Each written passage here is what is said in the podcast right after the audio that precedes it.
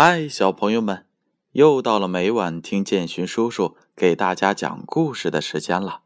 今晚建勋叔叔要给大家读《中外民间故事》这本书。这本书是由北京出版集团公司、北京教育出版社出品的，主编是金波。今天建勋叔叔给小朋友们讲的故事名字叫做《百鸟》。朝凤。很久很久以前，凤凰只是一只很不起眼的小鸟，羽毛也很平常，丝毫不像传说中的那般光彩夺目。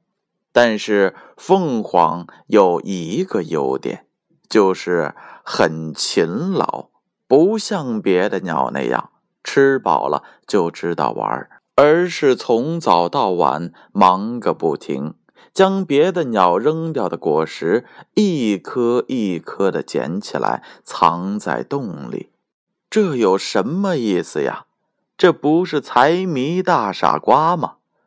可别小看这种贮藏食物的行为，到了关键的时候，这些食物可发挥大作用了。有一年。森林大旱，鸟儿们觅不到食物，都饿得头昏眼花，快支撑不下去了。这时，凤凰急忙打开了山洞，把自己多年积存下来的干果和草籽拿出来分给大家，和大家共度难关。旱灾过去后，为了感谢凤凰的救命之恩。鸟儿们都将自己身上最漂亮的一根羽毛拔了下来，制成了一件光彩夺目的百鸟衣，献给了凤凰，并一致推举它为鸟王。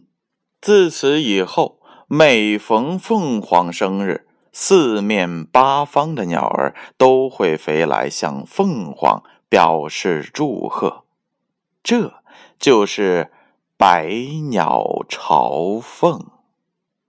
好了，小朋友们，故事讲完了，我们能从中有什么样的感悟呢？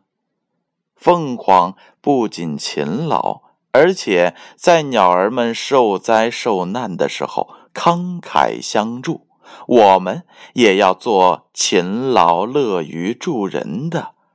好孩子，好了，小朋友们，闭上眼睛，乖乖的睡觉吧。让我们明晚再见。